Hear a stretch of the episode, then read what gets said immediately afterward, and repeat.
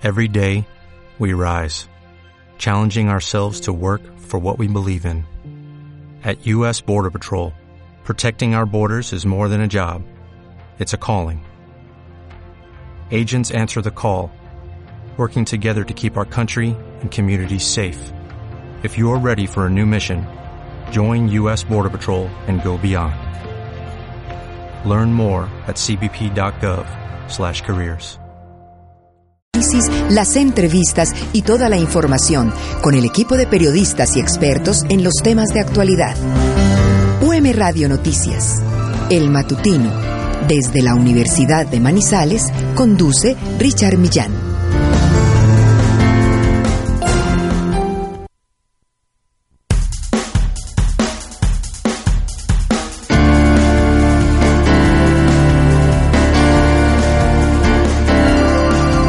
Muy buenos días, 7 de la mañana, 4 minutos. Bienvenidos a UM Radio Noticias 101.2 FM desde la Universidad de Manizales. Las noticias hoy eh, de Colombia, de Manizales, de Caldas, del mundo. Una ronda de una hora por las informaciones de más importante del día, lunes 2 de mayo del año 2016. Comenzamos hoy el día con una fuerte lluvia en la ciudad de Manizales, un día pasado por agua.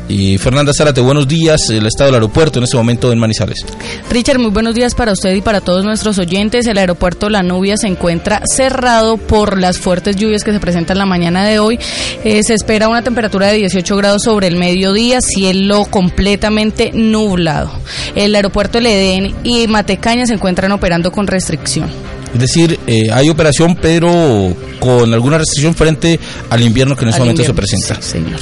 7 de la mañana, 5 minutos, lunes 2 de mayo. Hoy se conmemora un año más de la masacre de Bojayá. Porque no tiene culpa de nada, hombre.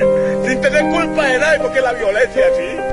Recuerdo que el 2 de mayo, fecha que no olvido yo, caso un caso en Bella Vista, el mundo entero conmovió. Testimonio de los cantores del Chocó, la gente de Bojayá, hace eh, ya más de 10 años eh, pasó esta masacre en Bojayá, un enfrentamiento entre las FARC y los paramilitares obligaron a toda una población a buscar refugio en la iglesia Pablo Apóstol del municipio de Bojayá. Allí cayó una pipeta, estalló y mató a más de 80 personas. 2 de mayo se conmemora una masacre de las más graves en la historia del conflicto armado en Colombia. Siete de la mañana, seis minutos en UM Radio Noticias. Richard, y cabe recordar, muy buenos días para usted y para todos los oyentes primero que todo, y cabe recordar que las FARC en diciembre del 2015 pidió perdón por esta masacre, algo que causó indignación en las personas afectadas, ya que fueron más de 80 personas, como usted lo dice. Así es, 14 años de la masacre de Bojayá. Vamos con noticias en la ciudad de Manizales. Ya se instalaron las sesiones extraordinarias del Consejo Municipal y, digamos, se instalan para discutir, para analizar la propuesta de plan de desarrollo del gobierno municipal. Eh, Santiago, buenos días. Richard, un saludo especial para usted. A partir de las siete y media de la mañana de hoy eh, se hará un debate en el Consejo de Manizales con eh, la presencia del doctor Gustavo Vélez, el secretario de Planeación de la Ciudad de Manizales, y para hablar básicamente de la metodología utilizada para la construcción del plan de desarrollo municipal. Doctor Gustavo, buenos días. Buenos días, eh, Santiago. Buenos días, Freddy. Muchas gracias por estar con nosotros. Eh, cuéntenos, doctor Gustavo, ¿cómo mm, se diseñó ya esta parte final, esta propuesta definitiva para el Consejo Municipal mm, para analizar allí el plan de desarrollo? Bueno, tenemos eh, programado para hoy la presentación, pues lo que tú decías de la metodología utilizada para la construcción del plan de desarrollo municipal, que fue una metodología pues netamente participativa, donde se tuvieron varios momentos. El primer momento de ellos fue los encuentros territoriales, donde se hicieron unos encuentros en todas las comunas y corregimientos, en total 37 encuentros, donde hubo una participación de aproximadamente 1.900 personas. Eh, insumo fue los diagnósticos que partimos de los PLADECOS, que son los planes de desarrollo comunales y corregimentales que se hicieron en la administración pasada, que los hizo la Alianza Suma, con los cuales se recogieron todas las inquietudes y todos los requerimientos que hizo la comunidad para tener pues un ordenamiento territorial acorde con las necesidades. Y el tercer momento, pues ya la formulación del plan como tal, que se hizo la presentación al Consejo Territorial de Planeación, después se hicieron unas observaciones, se hizo reuniones con mesas de expertos para llegar a, lo que tenemos ahora, que es un documento final que se entregó al Consejo el viernes pasado y que se empieza a discutir a partir del día de hoy. Doctor Gustavo, una de las inquietudes que se presentaron cuando se analizó el borrador del plan de desarrollo fue que mm, había muy poco porcentaje de las propuestas del doctor Cardona, cuando era candidato a la alcaldía, estaban incluidas allí en el plan de desarrollo. En, si uno habla de porcentajes, mm, ¿de qué porcentaje podríamos hablar que están ya incluidos en esta propuesta de plan de desarrollo? En este momento tenemos una propuesta muy compacta, yo diría que más del 90% de todas las propuestas que hizo el alcalde en su programa de gobierno quedaron incluidas en esta propuesta que estamos empezando a discutir el día de hoy en el Consejo Municipal. ¿Qué, ¿Qué, queda pendiente en este plan de desarrollo que usted le hubiera gustado meterle, eh, digamos, eh, más fuerza allí, pero que por cuestiones presupuestales o por cuestiones de tiempo no se pudo meter tiempo en cuanto a que se garantice su ejecución? Bueno, no, nosotros eh, un capítulo que se llama eh, propuestas estratégicas que si bien no tenemos el presupuesto para hacerla, pero sí siguen eh, planteadas en el plan de desarrollo, como es el sistema estratégico de transporte, que es vital para la ciudad. Vamos a seguir gestionando recursos ante el gobierno nacional para poder tener ese COMPES tan anhelado, para poder eh, tener estructurado el proyecto. Otro proyecto, pues obviamente de gran interés, es la planta de tratamiento de aguas residuales que si bien pues también ya está formulada, ya tiene muchos componentes estructurados, pues también necesitamos una fuerte cantidad de dinero para poderlo utilizar. Sigue el, el tema de, la, de aerocafé, obviamente, y otros temas así de, de primordial importancia. Doctor Gustavo, eh, se comentó mucho acerca de la participación que tuvo la comunidad, que más bien fue poca en la construcción del plan de desarrollo. ¿Usted cómo evalúa este tema? Pues mira, yo no considero que sea poca porque como te digo, en los 37 encuentros territoriales que se hicieron participaron más de 1.800 personas, tuvimos presencia entre 60, 70 personas en cada reunión, la convocatoria fue amplia, se hizo a través de todas las redes sociales, a través de todos los medios de comunicación. Yo considero que como ya teníamos un ejercicio previo, que eran los pládecos, esto fue un ejercicio de complementariedad, entonces considero que sí, participación efectiva y adecuada. Muy bien, doctor Vélez, pues eh, este análisis del plan de desarrollo eh, va a tener, digamos, varios debates. ¿Cómo va a ser, digamos, la mecánica ya en el Consejo? Bueno, no, como le digo, estos tres primeros días, en el día de hoy se va a presentar la metodología utilizada para la construcción del plan de desarrollo. En el día de mañana va a ser la presentación de los referentes para la elaboración del plan de desarrollo municipal. El día miércoles la presentación de la estructura del plan de desarrollo municipal. Después vamos a tener cada secretaría va a presentar los componentes de cada cada una de ellas, sus programas, sus proyectos.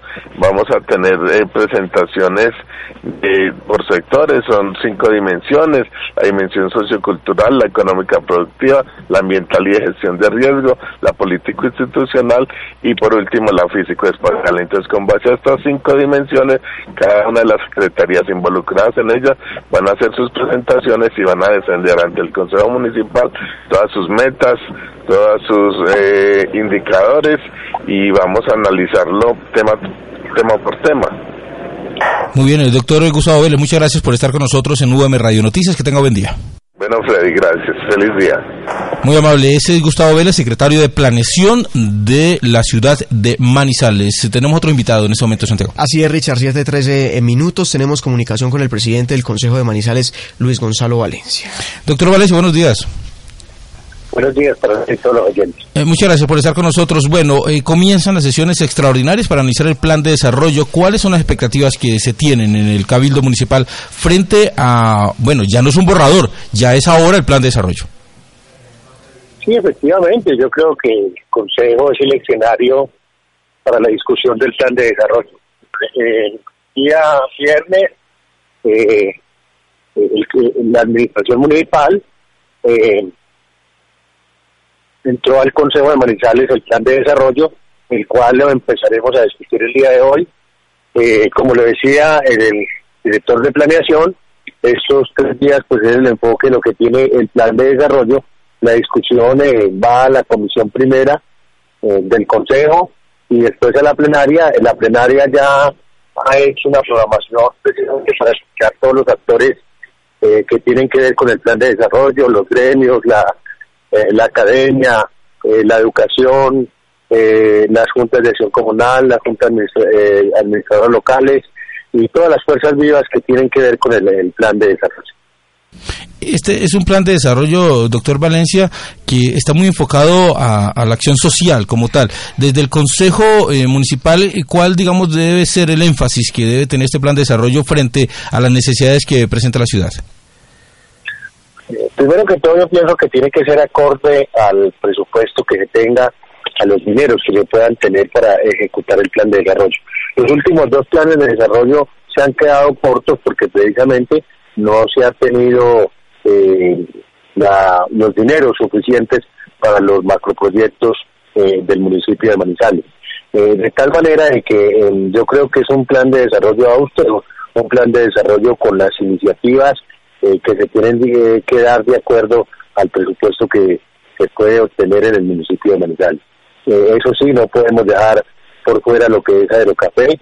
Me parece interesantísimo que el Ejecutivo coloque otra vez a Aerocafé, porque hoy más que nunca que tenemos un ministro de nuestra región, ministro de Transporte de nuestra región que conoce lo de Aerocafé, que conoce el sistema estratégico de transporte, pues a esos dos grandes proyectos hay que apostarles en el mismo plan de desarrollo precisamente frente a lo que usted hablaba ahora del presupuesto, ¿le preocupa la situación económica del municipio?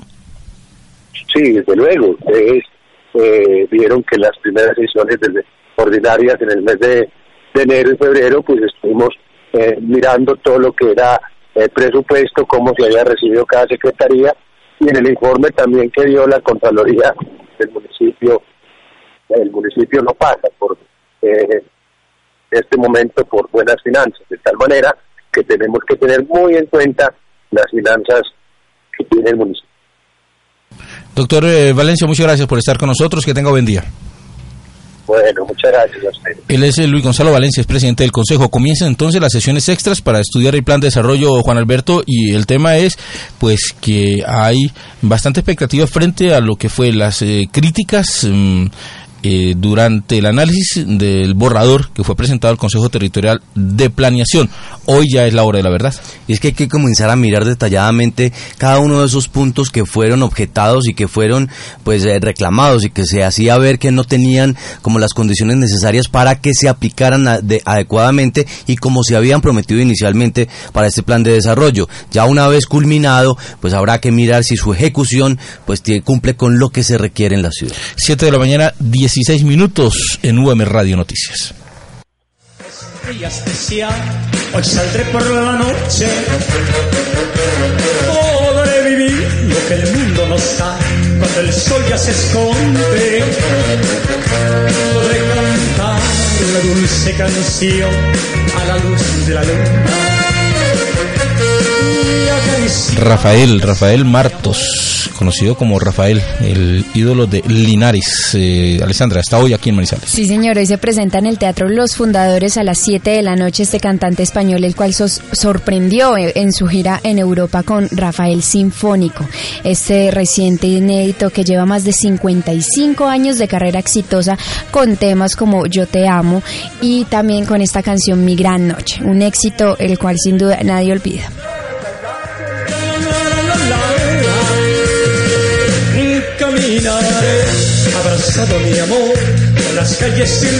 Se presentará hoy en, el Teatro Los Fundadores, el 4 de mayo estará en el Teatro Universidad de Medellín, luego en Bogotá, en el Jorge Leiser Gaitán, y terminará su gira en el Jorge Isaacs. Eh, estos cuatro conciertos en el mes de las Madres.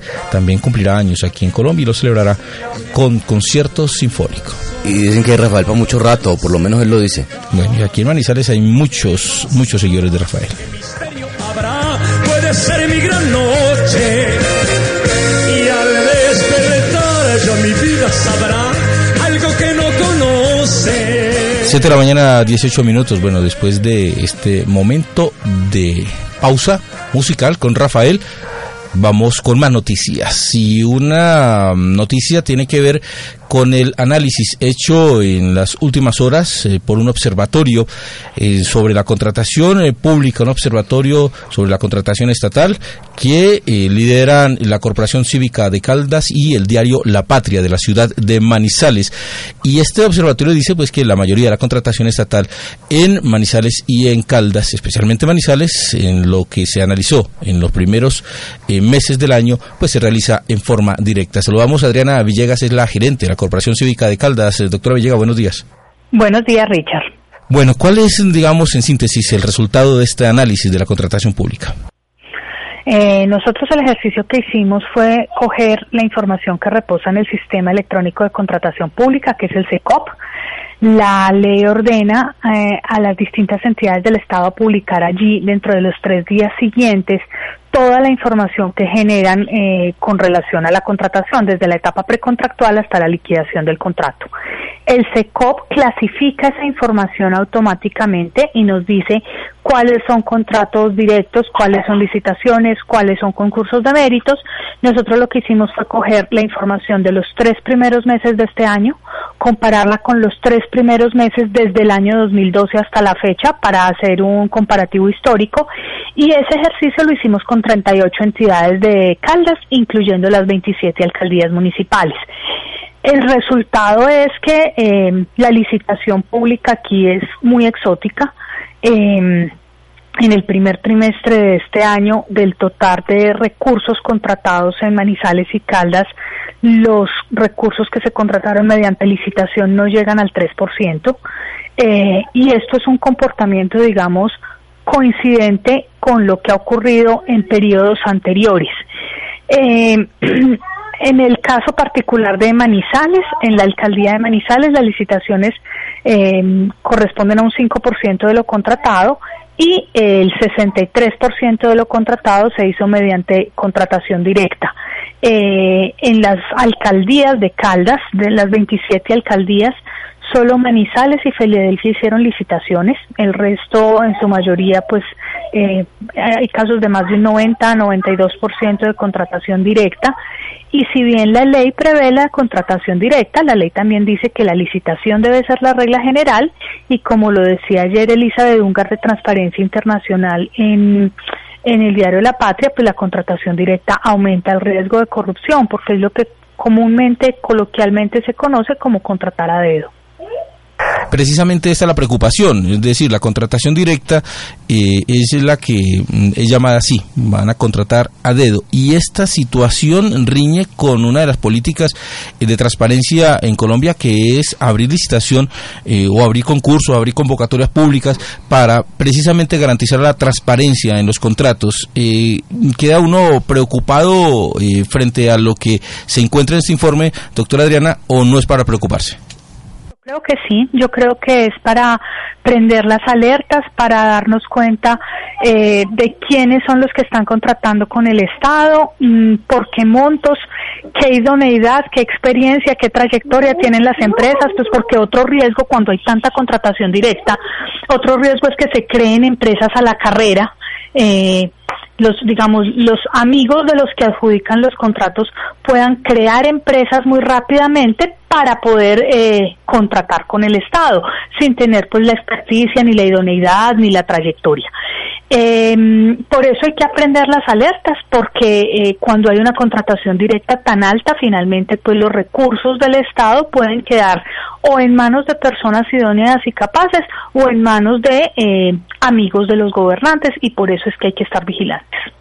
Así es. Eh, eh, para dar unas cifras de contexto a nuestra audiencia, es, por ejemplo, mm, ¿cuánto fue la contratación directa en la ciudad de Manizales en este trimestre? Se habla de un 63% frente a lo que es la licitación, eh, que solo fue del 5%. En Caldas, el informe dice que la contratación directa fue del 18% y la licitación fue del 8%. Hay una, un dato aquí, doctora Adriana, que habla de otros procesos, que es del 28% en la alcaldía y eh, altísimo, el 71% en la gobernación de Caldas. ¿Qué son esos otros procesos? Otros procesos es lo que eh, no es ni licitación, ni contratación directa, ni mínima cuantía, ni concurso de méritos, ni selección abreviada. Casi todos corresponden a regímenes especiales, por ejemplo, eh, los convenios interadministrativos, por ejemplo, la contratación que hacen empresas industriales y comerciales del Estado, que son contratos que se van, digamos, por un régimen particular porque así lo prevé la ley, pero que aunque se clasifiquen como otros procesos, en la forma de adjudicarse y de, y mm, la forma de adjudicarse y de celebrarse el contrato se parecen más a una contratación directa que a una licitación, porque consisten en que gracias a un a un boquete legal, por llamarlo de alguna manera, entonces la entidad está, digamos, eh, autorizada para contratar mm, con una persona sin tener que hacer todo el trámite de la licitación pública, que es engorroso y, digamos, eh, mm, muy reglado. Eh, bueno, eh, el otro tema, doctora Adriana, eh, tiene que ver con los contratos de menor cuantía. Eh, recuerdo hace varios años que la, mm, el periódico La Patria hizo un análisis sobre esto, no sé si usted lo recuerda, y se puso a investigar cuáles son los contratos de menor cuantía, esos eh, contratos que son de muy poca plata, pero sumando son los que eh, suman las grandes cuentas en las administraciones municipales y departamentales. En este caso, ¿también están considerados estos contratos o solo se habla de contratos de gran cuantía o están todos? Están todos. La ley anteriormente hablaba de contratos de mayor, menor y mínima cuantía.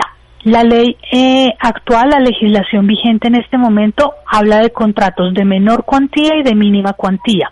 La cuantía, para saber si es menor o mínima cuantía, se mira el presupuesto de la entidad y con base en ese presupuesto de la entidad si el contrato, eh, si el monto total del contrato es de un porcentaje X, de corresponderá a una menor cuantía y si es un porcentaje mucho menor a una mínima cuantía, es decir, un contrato que vale 100 millones de pesos puede ser de mínima cuantía en una entidad y de menor cuantía en otra, dependiendo del presupuesto de cada entidad. Los contratos de mínima cuantía tienen un trámite sencillo, sin muchas formalidades, está clasificado entre la contratación y los contratos de menor cuantía usted los puede ver eh, en la clasificación como contratos de selección abreviada.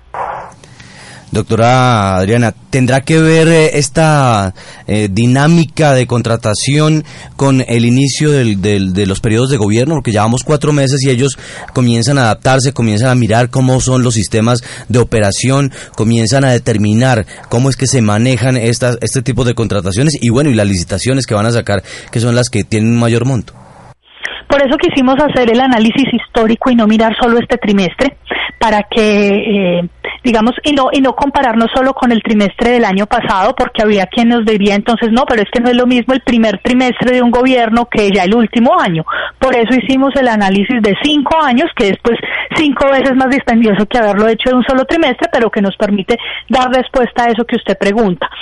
Y la respuesta es cuál. En cada entidad es muy distinto. Por ejemplo, en la gobernación de Caldas, la contratación de este primer trimestre del año es inferior a la de los dos trimestres anteriores, o sea, 2014 y 2015. En el caso de la alcaldía de Manizales, la contratación de este trimestre que acaba de concluir es la más alta de los últimos cinco trimestres y también es la más alta en contratación directa en los últimos cinco trimestres.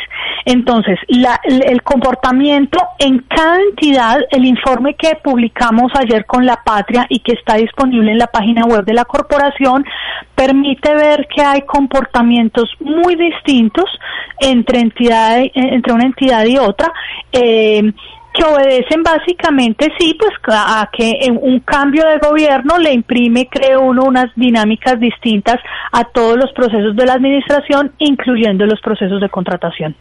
Muy bien, doctora Adriana Villegas, muchas gracias por estar con nosotros. Que tenga buen día. Feliz día.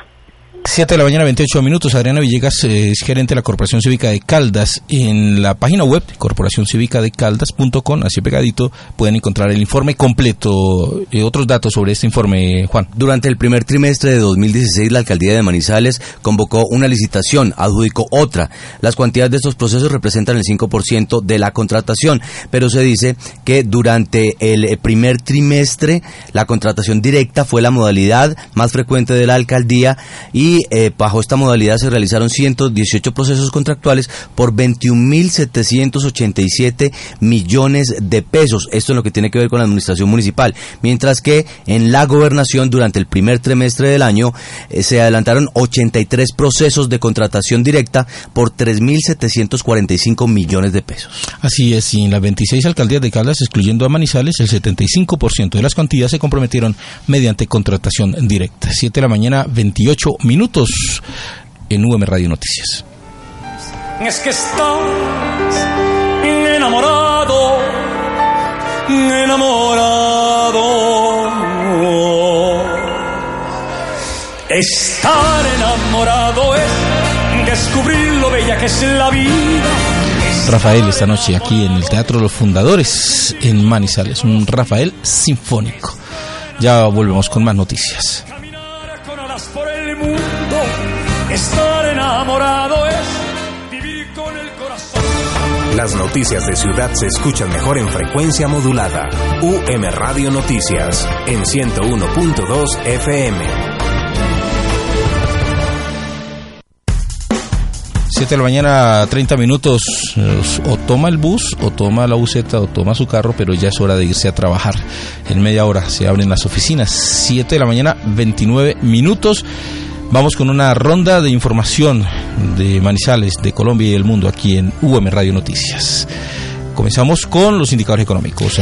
Richard, los indicadores económicos para hoy 2 de mayo, el dólar sigue en caída a 2.851 pesos, el euro se cotiza a 3.269 pesos, la libra de café en la bolsa de valores de Nueva York, un dólar con 21 centavos. La carga de café, esto es un precio bastante bajo en comparación con los que hemos tenido en nuestro noticiero los días anteriores, 700 mil pesos. Y Cementos Argos con un precio de cierre de 11.500 pesos es la acción más valorizada con una valorización del 2 13%.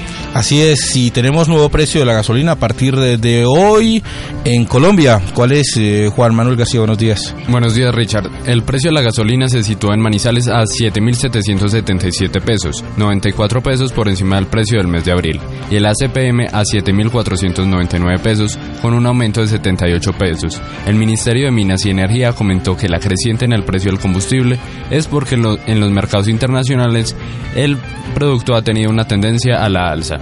Bueno, la gasolina más cara del país está en Tunja a 7.937 pesos y la más baja en Cúcuta a 5.583. El ACPM más caro del país es el de Armenia con 7.607 pesos y el de Cúcuta es el más bajo a 5.053 pesos. El lugar con más variación del país fue Paso que pasó de 5.632 a 5.761 pesos, un incremento de 129 pesos. 7 de la mañana, 31 minutos. ¿Cómo quedó entonces en Manizales el precio de la gasolina, el precio de referencia? A 7.777 pesos. Así es. Claro que hay muchas variaciones de la, dependiendo de las diferentes estaciones, ¿no? Sí, pero ese es, digamos, el precio de referencia. Base. El uh -huh. precio de referencia y ya ahí empieza el tema de la negociación. ¿Qué pasa hoy? ¿Qué desayuno Fernanda hoy? No he desayunado. No he desayunado. ¿Y Juan Alberto desayunó? Sí, sí, sí, no, hay un chocolatico con dos panes tostados. ¿Cómo es esto de desayunar bien? ¿Cuál es la recomendación, Alexandra? Bueno, les cuento que desayunar como un rey es un refrán que da pie a la afirmación de que si no se desayuna podemos engordar fácilmente, ya que primero al no desayunar el, cuer el cuerpo entra en una alerta con el cerebro y envían señales a los músculos para que liberen las proteínas que estos tienen. Entonces, si no se desayuna, prácticamente estamos comiéndonos nuestros propios músculos y cuando no se desayuna y se espera hasta el almuerzo, la grasa del almuerzo se almacena en la grasa que debería estar en el desayuno. Todo esto es una variable que sí nos afirma que si no desayunamos se engorda y obviamente nos enfermamos un poco. Entonces más. Alexandra le corresponde hoy. Así es.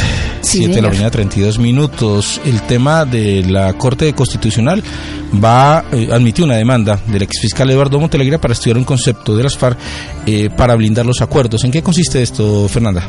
Richard, hace 15 días la Corte Constitucional aceptó revisar la demanda que el exfiscal eh, Eduardo Montealegre interpuso contra el, eh, contra el Acuerdo General para la Terminación del Conflicto del 2012 con el que se inició el proceso de paz. En el fin, Eduardo brinda, eh, que los, blinda que los acuerdos de paz con las FARC, para él la palabra acuerdo sea interpretada por la Corte como un un tratado de paz o tratado internacional que tenga fuerza vinculante para todas las instituciones. Esto es lo que busca Eduardo Montealegre, el ex fiscal, y que ahora ha sido aprobada. Así es, y Timochenko eh, posiblemente estará ante la Corte Constitucional y en el debate jurídico de la paz en este alto tribunal. Obviamente el uribismo ya dijo que cómo era esto, que el máximo comandante de las FARC estuviera allí en la Corte Constitucional teniendo voz para explicar algo que según el uribismo no le corresponde.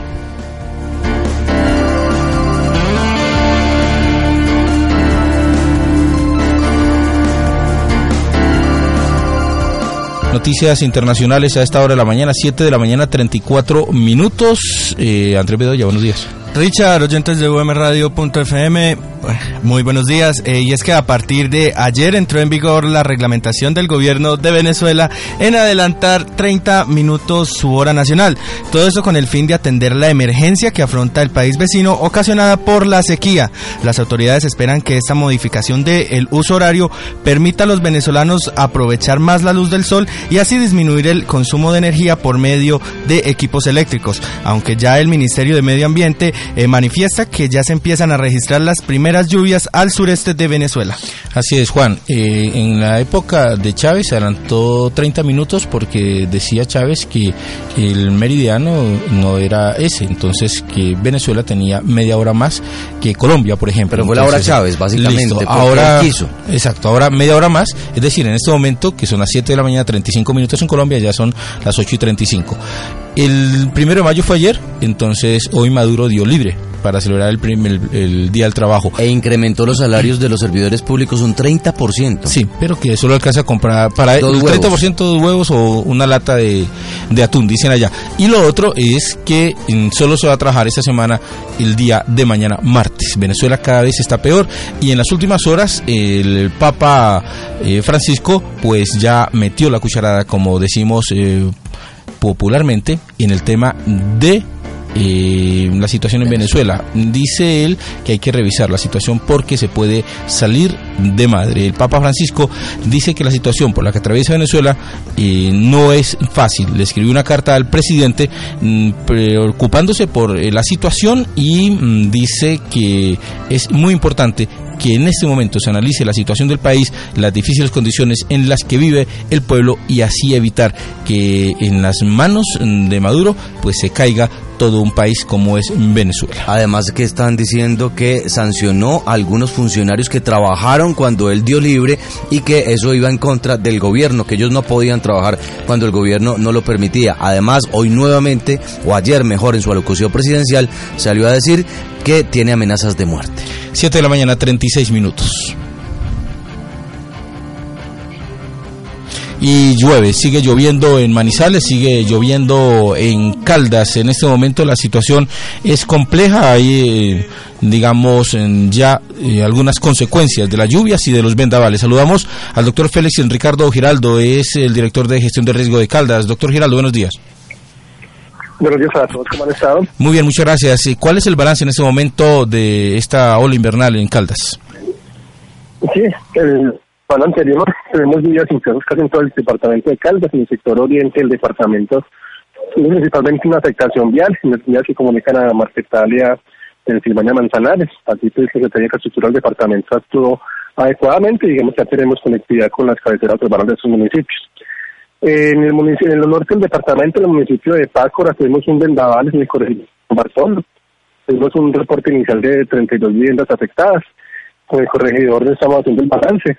Tenemos una indicación de que de las 32, 7 viviendas son moderadamente afectadas.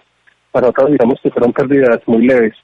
Esperamos que tener consolidado el día de hoy para prestar asistencia humanitaria básica a sus familias afectadas. En el municipio de Filadelfia tuvimos un deslizamiento que nos afectó eh, un tramo de la conducción entre la boca toma del municipio. Ya estamos haciendo las coordinaciones con, con Empocaldas y estamos allí un trabajo con, con lazos y con cuerdas, con el cuerpo de bomberos, con el fin de pasar la la tubería y dar eh, nuevamente poner en funcionamiento esta línea de conducción. En, la región centro-sur, municipios como Manizales y Villa María, fuertes lluvias, inundaciones principalmente por acumulación de escombros y basuras en las recámaras y en los sumideros, lo cual generó inundaciones en las zonas urbanas. también en el municipio de Manizales tuvimos un reporte de vientos fuertes en varios, principalmente pues en, la zona urbana, en varias zonas del municipio. Estamos haciendo el balance con el alcaldía de Manizales y esperamos saber qué atención nos solicita, pues, particularmente Manizales, eh, para que el departamento a subsidiar la atención a esas familias. Doctor Félix, eh, pues estas lluvias, de, sobre todo este fin de semana, marcaron una tendencia alta con respecto a temporadas similares de años anteriores, porque es que definitivamente, eh, según lo que pudimos ver, observar y lo que dicen las mismas personas que estaban cerca de algunos deslizamientos y de, digamos, Villapilar este fin de semana, pues el agua fue más de lo normal. Sí, efectivamente, hay que recordar pues que los meses de abril y mayo son meses generalmente de lluvias intensas en, el país y en el departamento de Caldas. Esos dos números, esos meses de lluvia en el primer semestre habían sido influenciados por el fenómeno del niño, en los cuales, digamos que habían hecho que las lluvias fueran un poco menos leves. El fenómeno del niño ya está cayendo, ya tenemos un, digamos que está disminuyendo casi un 30%, esperamos que para el mes de junio y proceso de totalidad tiene los reportes del IBEAN, entonces las lluvias en el mes de mayo digamos que van a ser intensas, eh, pero tenemos digamos que relacionadas a un periodo normal de lluvias sin fenómeno del niño. Entonces esperamos pues que, que siga presentando este tipo de lluvias en el departamento de Caldas, generalmente en las regiones centro-sur y oriente del departamento. Es estar atentos y alertas a nuestro entorno, es hacer un llamado a las comunidades a evitar máximo arrojar, arrojar escombros a las cunetas, a los invernales, a los sumideros de, y recámaras de, de aguas que se encuentran en las principales vías de, ciudades, ya que puede ocurrir lo que pasó en los Manizales el fin de semana anterior, en que muchas inundaciones están relacionadas a que estos sistemas de canalización de aguas lluvias estaban taponados. Eh, se hace un llamado a hacer la limpieza y mantenimiento, mantenimiento de las obras de, manejo de aguas en laderas, a los, a los filtros, a los, a canales de coloración, eh, con el fin de que estas obras trabajen adecuadamente y esperar el máximo de saturación de terrenos y saludos y generen posibles deslizamientos trabajando en el departamento y los municipios de, Caldas. Esperamos pues que las lluvias intensas, aunque se sigan presentando, no generen efectos que lamentar en, en Caldas. Muy doctor Giraldo, muchas gracias por estar con nosotros. Que tenga buen día. Es el doctor Félix Ricardo Giraldo, es el director de gestión de riesgo de Caldas, eh, San Bartolo, en Pácora es tal vez el lugar que este fin de semana más sufrió con la fuerte ola invernal. 30 viviendas allí sufrieron destechamiento por un fuerte vendaval, aunque la situación no fue tan grave, no pasó a mayores, sin embargo, las familias sí están en situación de riesgo.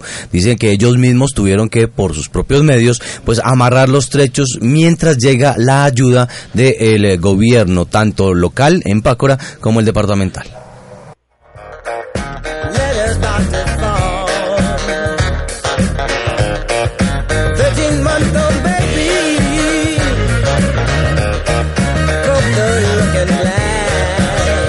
Stevie Wonder.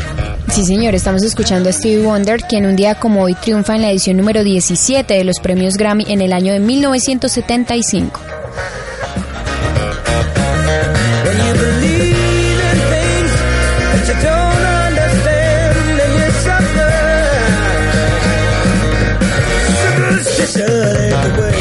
...2 de mayo, Día Internacional contra el Acoso Escolar, Fernanda. Así es, Richard, hoy se conmemora el Día Internacional contra el Acoso Escolar, que es una campaña de conciencia sobre el acoso en las escuelas de todo el mundo.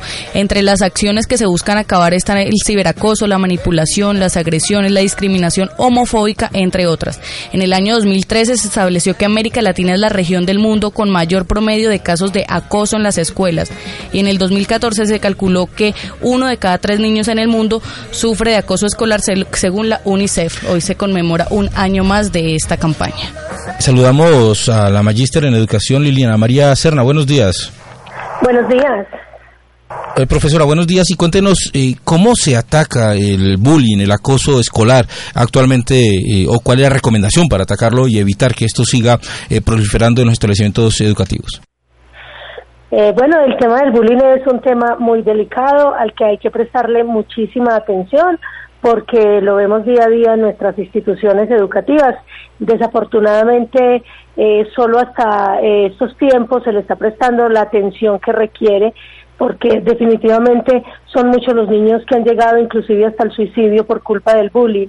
Eh, para contrarrestar el bullying, la mejor manera es la prevención. Definitivamente, la formación en valores desde el hogar, la formación en principios de respeto hacia el otro, de la diversidad, de la individualidad, es lo que efectivamente va a contrarrestar el bullying en las instituciones educativas.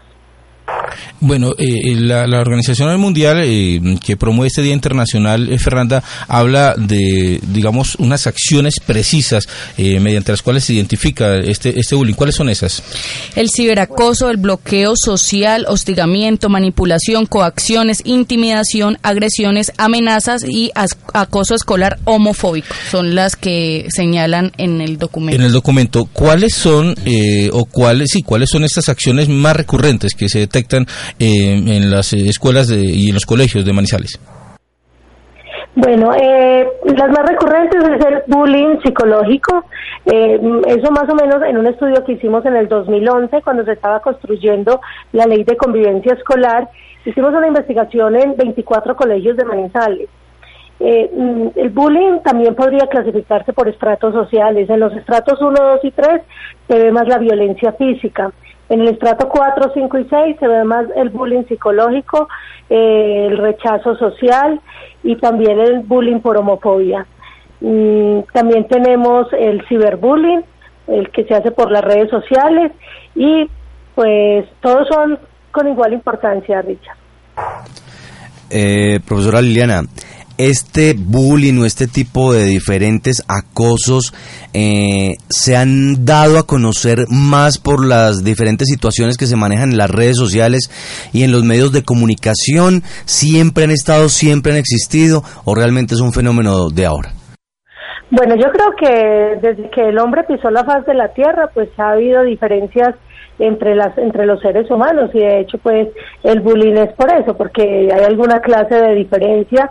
A los niños que los niños que son más acosados por lo regular son los niños gordos los más gorditos los más gruesitos los más inteligentes o nerdos como le dicen en la escuela los, los más delgaditos o porque tienen alguna alguna discapacidad física entonces yo creo que esto ha existido desde siempre desde siempre ha habido eh, alguna alguna forma de, de acoso de violencia, de, bullying. Eh, lo que pasa es que ahora, como han sucedido tantos casos ya que se han llegado al extremo, como te decía ahorita, de llegar al suicidio, entonces se le ha prestado mayor, atención.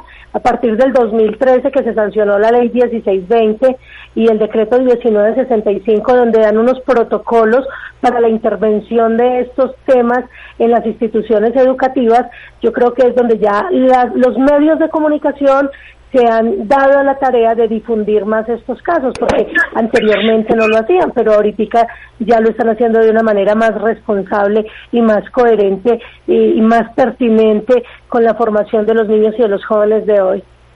Muy bien, profesora Liliana, que tenga buen día, muchas gracias. Bueno, con muchísimo gusto, un feliz día para ustedes. Muy amable, la profesora Liliana Marín Serna es magíster en educación, eh, se ha especializado en esto de los temas del maltrato escolar y el bullying. ¿Y las cifras en el mundo cuáles son, Alexandra? Bueno, le cuento que según UNICEF, en una encuesta publicada en febrero de este año, 21.487 alumnos de secundaria señalaban haber sido víctimas del acoso escolar y señalaban también no contarle a sus padres por las represalias que ellos pueden tomar en contra de los acosadores. 7 de la mañana, 47 minutos. Y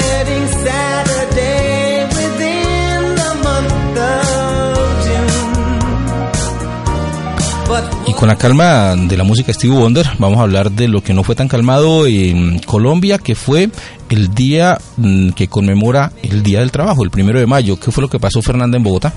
Richard, en Bogotá las autoridades reportaron tres personas heridas como consecuencia de las protestas realizadas en la Plaza de Bolívar y en la Plaza de la Mariposa en la capital del país.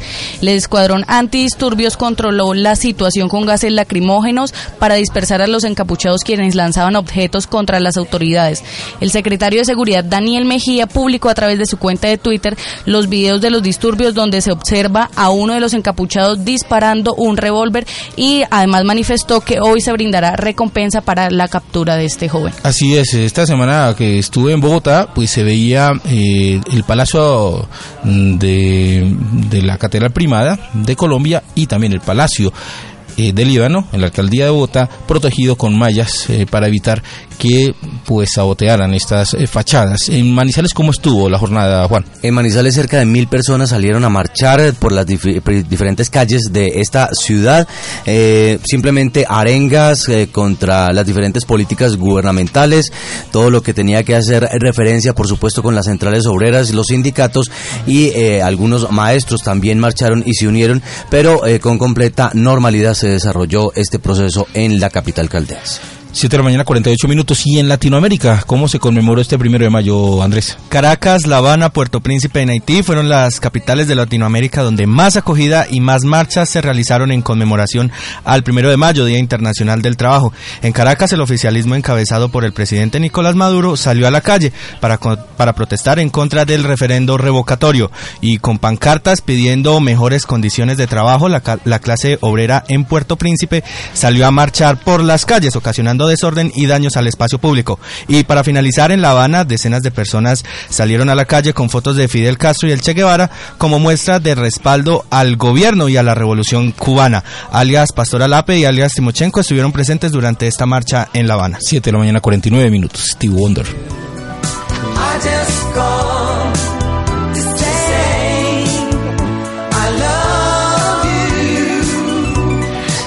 Bueno, el tema de Asbasalud en la ciudad de Manizales. La semana pasada, Juan, hablábamos sobre una propuesta de a partir de hoy, precisamente hoy, es em, cerrar el servicio de urgencia en el centro piloto de San José.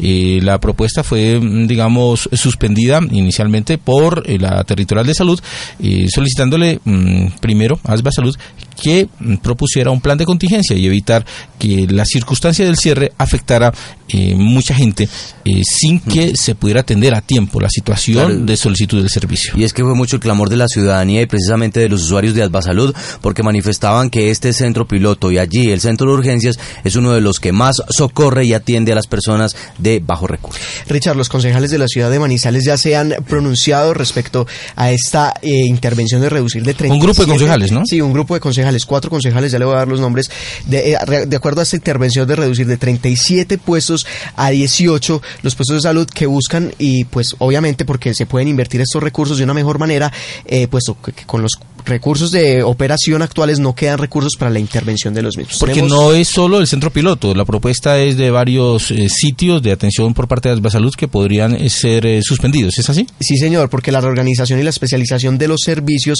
permitirá aprovechar la capacidad de los, en los centros grandes, convirtiéndose en unidades generadoras de ingresos autosostenibles. ¿Con quién estamos en ese momento? Tenemos comunicación con uno de los concejales que también ha firmado este comunicado, se trata de el politólogo y concejal Carlos Mario Marín. Doctor Marín, buenos días. Muy buenos días para Richard, para Santiago y para toda la mesa de trabajo. Eh, muchas gracias, doctor Marín, por estar con nosotros. ¿Y cuál es la propuesta que ustedes están haciendo, la recomendación que están haciendo a Salud en ese momento? Gracias, Richard. No, pues primero, eh, no me diga doctor, hermano, yo soy un amigo de la gente. Y pues efectivamente, mire, eh, nunca vamos a estar de acuerdo de ninguna manera que sean lesionados los tres bienes básicos de un Estado, que son la salud, la seguridad y la educación. Y ahora, por lo que nos compete, o ponernos, o ponernos rotundamente a que se cierren los puestos de salud. Hay que redireccionar estratégicamente la entidad. Mire, la intervención que quiere realizar el alcalde de Manizales, José Octavio Cardona, es necesaria por los siguientes aspectos. Lo primero es que los costos operativos para el sostenimiento de los 37 puestos de salud en condiciones óptimas son altísimas y no contamos con los recursos para ello. Por eso entonces esto se traduce como en la falta de oportunidad de calidad de la atención. Lo que decían ustedes entonces que reducir de 37 a 18 puestos de salud lo que buscan es que se puedan intervenir los recursos de una mejor manera, puesto que con los costos de operación actuales no se pueden y no quedan recursos como para la inversión en lo mismo. Este, pues entonces será un proceso en el cual sea muy lento, pero que después de que eh, como que se empiece a estabilizar económicamente la entidad, pues se podrán invertir entonces en diferentes sectores. La reorganización y especialización de todos estos servicios permitirá yo creo que aprovechar la capacidad de los centros grandes convirtiéndose en, unidades generadoras de ingresos autosostenibles. Pero todo este debate, ¿qué es lo que encierra? Mire, yo creo que hay que sugerirle al alcalde de Manizales primero que esta idea por salvar el sistema actual tenga un plan organizado y de contingencia para la atención de los ciudadanos. Pero además, como segundo punto, yo creo que es muy importante que ese plan sea reorganizado con la comunidad para una mejor aceptación algo como los diálogos en la mesa interseccional de la salud, que creo que Gerson Bermúdez de la territorial había hecho como énfasis sobre el tema. Pero además, miren, yo quiero como concejal de Manizales y el comunicado lo que quiere es respaldar esa sugerencia técnica de no cerrar los puestos de salud, sino transformarlos por los CAT, los Centros de Atención Solidaria, para ahorrar costos. Según la resolución 2003 del 2014 del Ministerio de Salud y Protección Social, los puestos de salud deben contar con unos estándares de habilitación que realizarlos valen como mínimo 100 millones de pesos. Entonces, por cada puesto habría que hacer esta invención y por eso yo creo que le sugerimos al alcalde deshabilitar los puestos de salud y montar unos centros de atención solidaria que cumplen la misma función y se pueden dejar en el mismo sitio donde funcionan actualmente. Sería como cambiar la figura jurídica, ¿me entienden? Para no tener que hacer los estándares de habilitación y permitiría seguir prestando los servicios en los 37 puntos. Hay que subrayar algo, yo creo que valorar este esfuerzo que se quiere hacer por salvar a la salud, porque si esto no se haría, en unos tres meses ya no tendríamos entidad. Entonces deberíamos concentrarnos como en un plan de contingencia donde se van a especializar los servicios para que la ciudadanía sepa. Y quiero ser muy empático, ojo, nosotros nos oponemos rotundamente y nunca vamos a estar de acuerdo de ninguna manera que sean lesionados los tres bienes básicos de un Estado, la salud, la seguridad y la educación. Ahora, por lo que nos compete, oponernos a, a esta iniciativa. Muy bien, eh, doctor Marín, pues uno queda como, eh, digamos, preocupado es que mm, solo la propuesta pueda quedar en cambio de nombre de los centros de salud y que en la eficiencia que se necesita, pues no eh, se logre el cometido. ¿O usted qué piensa? Efectivamente, mire, lo primero que se va a afectar en estas reestructuraciones es la calidad del servicio.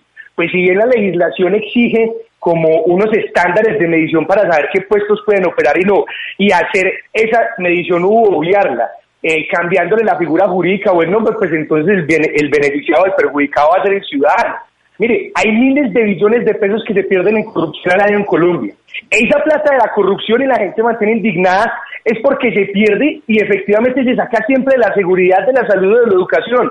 Entonces yo creo que como Estado colombiano, además como funcionarios públicos, debemos repensar la estrategia de cómo poder optimizar los recursos, pero además siempre cuidar la salud de los manizaleños, que es lo más importante, y después educarlos para que tengamos una economía solidaria y segura. Muy bien, el doctor Carlos Mario, muchas gracias, muy amable y que tenga buen día. Muchas gracias, Richard, a toda la mesa de trabajo, a Santiago. Carlos Mario Marín es concejal de la ciudad de Manizales. Bueno, uno dice es, eh, está bien que hagan eh, mucho por la salud, pero ojalá no se quede en eso, en cambiar nombres eh, o proponer, digamos, una reestructuración sin pensar de pronto en que la gente necesita esa atención, no importa el nombre. Pero es que seguimos en lo mismo, problemas de la salud, problemas de la salud, problemas de la salud.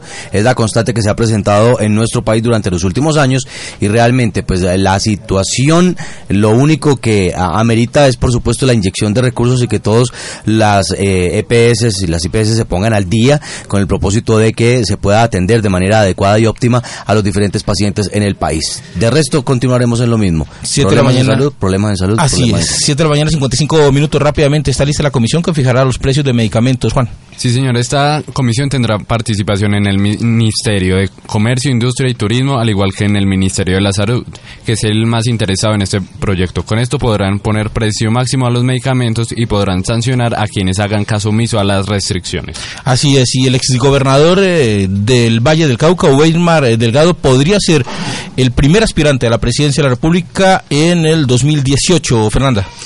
Richard, así es, un grupo de militantes del Partido Conservador le pidieron al ex senador y ex gobernante del Valle, Weimar Delgado, que postule su nombre como candidato presidencial para el 2018 por la colectividad azul. Este candidato, esta candidatura es promovida por algunos senadores y representantes que consideran que el Partido Conservador debe tener su propio candidato presidencial. Así es, los ministros se van a posicionar en las regiones. Pues algunos de ellos los posicionará el presidente Santos. Precisamente este martes viajará a Barranquilla para la posición de Elsa Noguera como ministra de Vivienda. Eh, luego se desplazará a Santa Marta donde oficializará la llegada de María Claudia Lacutir al Ministerio de Comercio. El miércoles estará en Bogotá, eh, firmará los decretos de posesión de los ministros de Transporte, de Justicia y de Trabajo. Y la última designación ha generado mucha expectativa, pues eh, la llegada de la izquierda al gabinete ministerial y por supuesto hay un sector radical en su colectividad que se opone a la posesión de Clara López. Jorge Eduardo Rojas entonces se posesiona en Bogotá, no en Manizales. Mi reina, mi reina, mi reina, y hoy te canto Los Dangón siguen triunfando en el vallenato. Nuevos Reyes Dangón. Sí, señor. Le cuento que en la madrugada de este domingo la Fundación Festival Vallenato dio a conocer los nombres de los nuevos reyes del acordeón y el ganador fue Jaime Dangón Daza, quien estamos escuchando con su canción Mi Dulce Reina, lo que lo acredita como el Rey Vallenato 2016. Muy bien, y con Vallenato hablemos de Tecnoacademias. ¿Qué es esto, eh, Jairo Herrera? Buenos días. ¿Qué tal, Richard y todos los oyentes de UM Radio? En una mañana bastante fría, un poco congestionada las avenidas, pero estamos con ustedes cada mañana aquí en UM Radio y el sistema UM Radio Noticias. El saludo a nuestros oyentes también en el noroccidente del departamento de Caldas a través de Brice FM. Y como usted lo dice, Tecnoacademia es un centro de enriquecimiento científico. Y la semana anterior tuvimos tres mm, estudiantes representantes, son unos aprendices del SENA, que estuvieron con su instructor representándonos ante más de 900 o dentro de 900 experiencias em, a nivel nacional y ellos fueron seleccionados. Tenemos precisamente a Alejandro Clavijo, él es instructor del SENA, que estuvo con estos chicos. Alejandro, ¿qué tal? Feliz día. Muy buenos días para ti, Jairo, y para toda la audiencia que nos acompaña esta mañana. cuéntenos en qué consistió este lanzamiento de la revista Tecnoacademia, que es la que reúne estos trabajos. ¿Cómo fue la experiencia? Bueno, muy bien. Justamente la, el lanzamiento de la revista de Tecnoacademia a nivel nacional consistió en que los aprendices, no solamente pues tres aprendices que provenían de la ciudad de Manizales, sino aprendices seleccionados de las otras de las otras tecnoacademias a nivel nacional pudieran expresar sus experiencias que han tenido en la tecnoacademia desde el inicio hasta el estado actual en el desarrollo de todos sus proyectos de investigación en los cuales pues han sido acompañados con sus respectivos instructores a nivel nacional en cada una de las tecnoacademias. Bueno, Alejandro, muchas gracias por compartir con nosotros en esta mañana y deseamos muchos éxitos, igual que a sus aprendices, en este ejercicio tan importante como es la Tecnoacademia.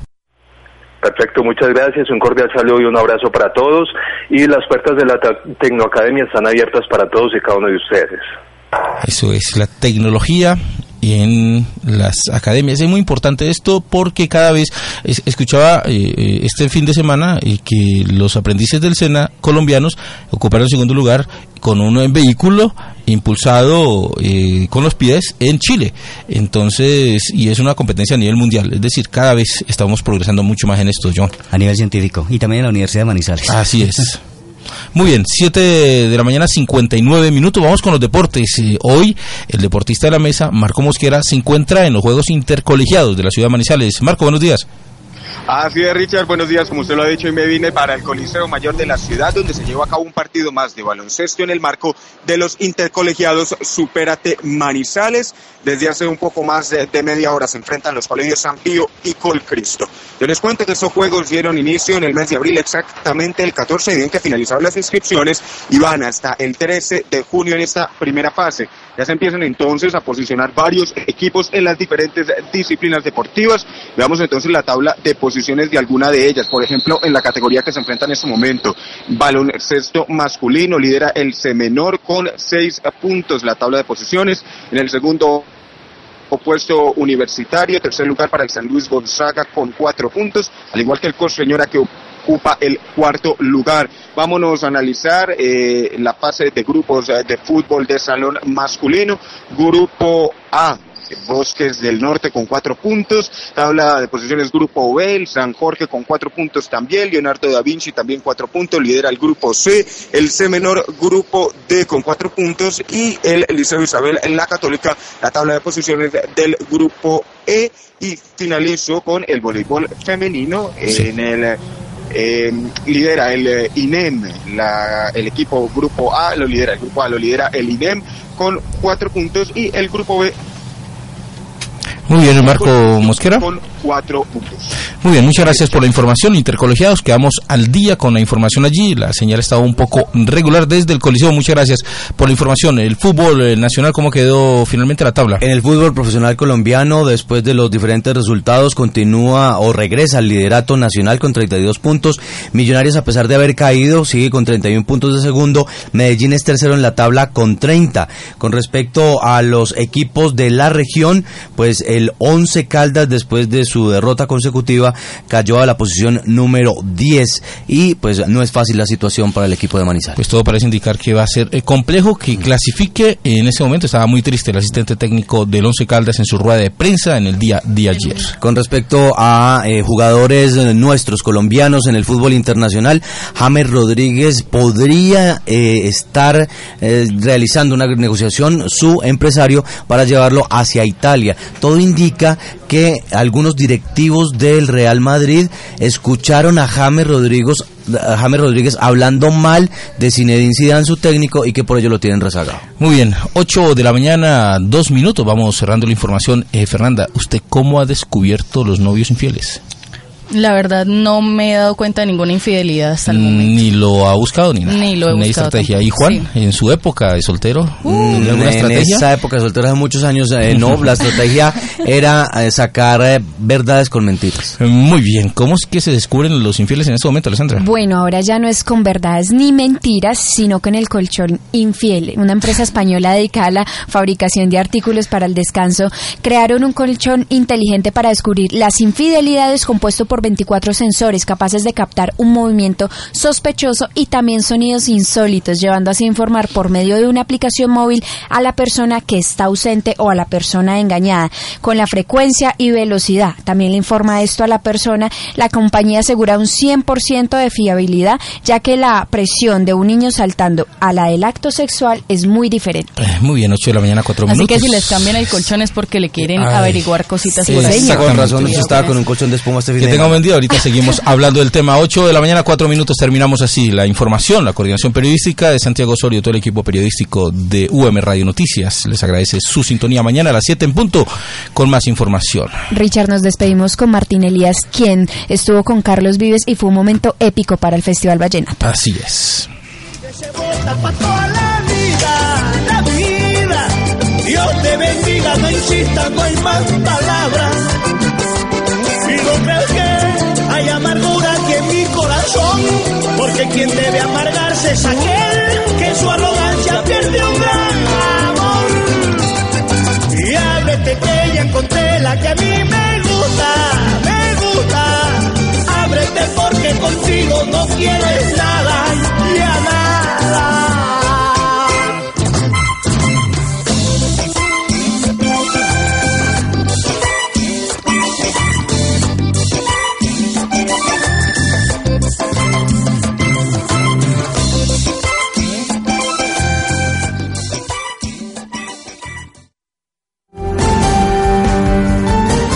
Hasta aquí, UM Radio Noticias de la Mañana, El Matutino.